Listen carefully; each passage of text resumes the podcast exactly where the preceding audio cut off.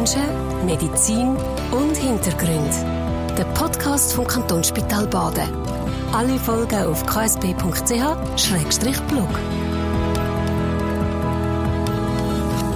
Herzlich willkommen zu dem Podcast zum Thema Demenz. Mein Name ist Luc von Bergen.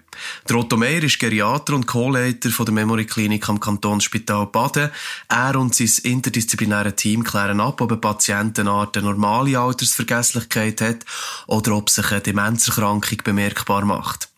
Im Artikel auf dem KSB-Blog könnt ihr nachlesen, was der Herr Meyer zu den Themen Forschung, Faszination und Schwierigkeiten im Zusammenhang mit Demenzpatienten sagt.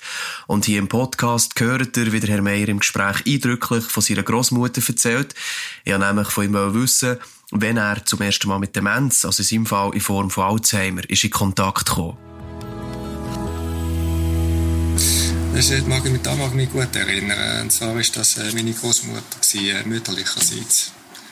Und ähm, ich war dort etwa zwölf, aber ich also nie in Berührung, gewesen, in Berührung mit so Kognitionsstörungen, mit Demenzen. Und äh, es ist, ist, ist wie ein böses Erwachen gewesen, eigentlich. Und zwar sind wir dort bei ihnen die gewesen, also äh, essen. Und dann hat sie wollen, äh, zur Türen aus, also zur, zur Haustür, dort, zur Wohnungstür. Mhm. Er hat den Schlüssel genommen und ist zum Schrank gelaufen und hat den Schrank aufmachen da, da bin ich verschrocken.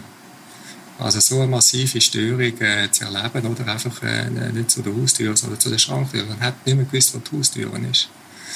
Und, und dann ist das, was ich jetzt da immer wieder häufig sehe. Also die sind das Zweite mit dem Großvater. Das muss ja schon Jahre vorher angefangen haben. Also das muss ein, ein Spätstadium dort schon sein. Und niemand hat etwas davon gewusst. Also so ist es äh, zu mir rübergekommen. Das heißt, ihr Mann, mein Großvater damals, der hat das alles, alles verdeckt, hat das nicht zugegeben, hat sie wie noch beschützt. Und wir haben dann im Nachhinein herausgefunden, dass sie immer in der Nacht zu der Nachbarin ist gerufen und gesagt, ich muss zum Waffe und, und, und. Mhm. Und dann ist, dann ist sie erkrank geworden, hat müssen hospitalisiert werden und dann ist das System quasi so ein bisschen. Also er hat nie Hilfe geholt, nicht einmal bei der Familie. Und wir sind also relativ nahe gewesen, haben gemeint. Das ist schon erstaunlich, das sehe ich da auch immer wieder.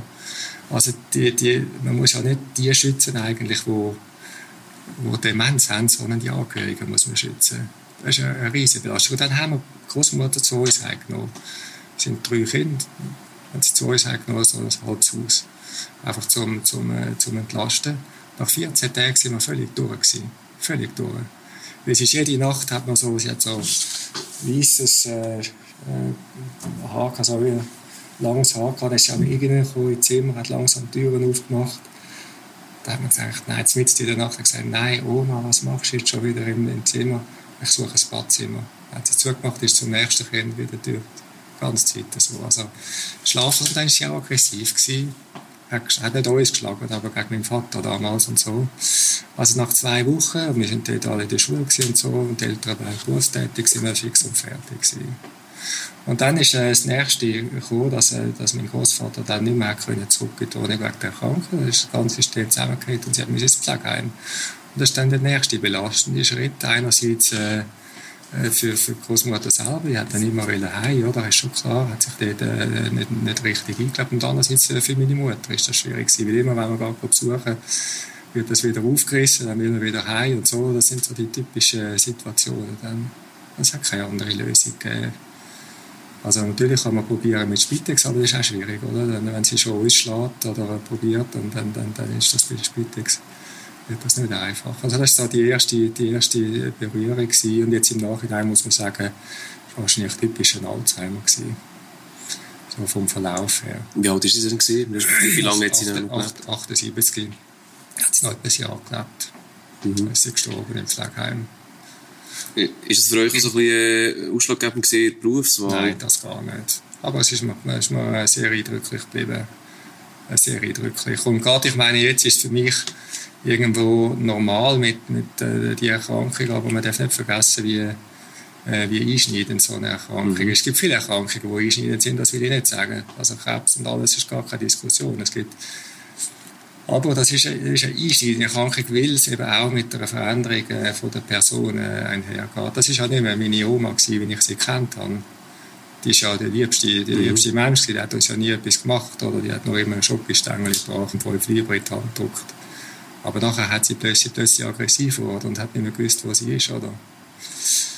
Und er hat das alles deckt. Er selber war ähm, Astronom gewesen, Prof an der ETH und hat die Vorlesungen gegeben. Und ich mag mich noch erinnern, das ist auch noch interessant, er hat sie immer mitgenommen. Das ist so wie die Oma Sim mit ihren Blüschen. Sie hat gesagt, Trudi, du sitzt in die erste Reihe und du sagst kein Wort.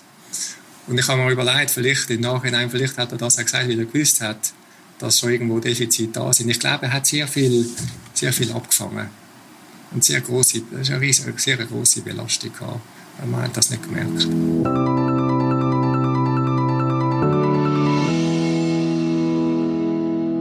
Also wie ist denn das jetzt für euch im Alltag? Ich denke, ihr werdet mit äh, vielen Fällen, die ihr behandelt, äh, sehr daran zurückerinnert an die Zeit mit der Großmutter, oder?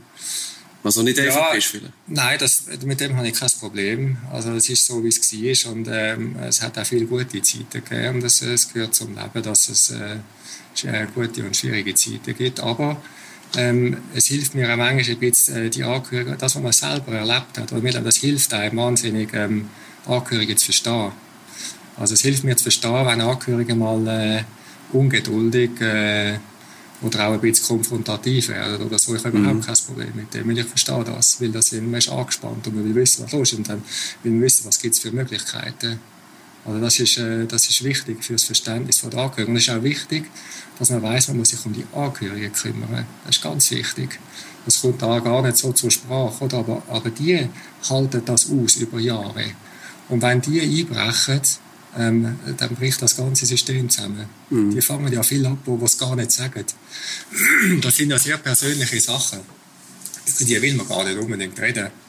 Meine, wer will schon sagen, dass eine Oma den Vater probiert zu hauen? Das sagt man nicht einfach so.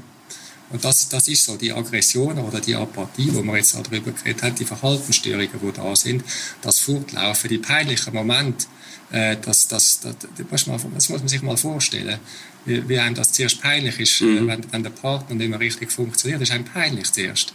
Und man weiß selber nicht, um was es geht, man weiß selber nicht, was passiert. Plötzlich kaufen sie falsche Sachen oder zehn Milch anstatt zwei und so, mhm. wo nicht mehr funktioniert oder der Herd bleibt und das Essen ist nicht mehr gut. All die all, all die Sachen, die wir als äh, normal annehmen, funktionieren nicht mehr. Das, das muss man zuerst mal verarbeiten. Und dann hat man einen Partner, der plötzlich immer noch der Partner ist, aber er ist nicht mehr der gleiche Partner auf Augenhöhe, wird plötzlich ein Patient. Ich denke manchmal, das ist so wie wenn ein Kind ähm, erwachsen werden und die Eltern langsam älter, also irgendwann kippt das Verhältnis, bis sie plötzlich soll man sich um die Eltern kümmern mhm. und nicht mehr umgekehrt. Und so ist es auch mit, äh, äh, mit den Demenzerkrankungen. Und die haben ja zum Teil über 80 oder 90 Prozent haben so Verhaltensstörungen. Das, das ist es. Es ist nicht nur das Gedächtnis, es ist nicht nur, dass sie etwas vergessen, mhm. es sind die Verhaltensstörungen. Der Otto Meier, Geriater und Co-Leiter der Memory Klinik am Kantonsspital Baden über seine Großmutter und über ähnliche Demenzfälle. Menschen, Medizin und Hintergründe. Der Podcast vom Kantonsspital Baden.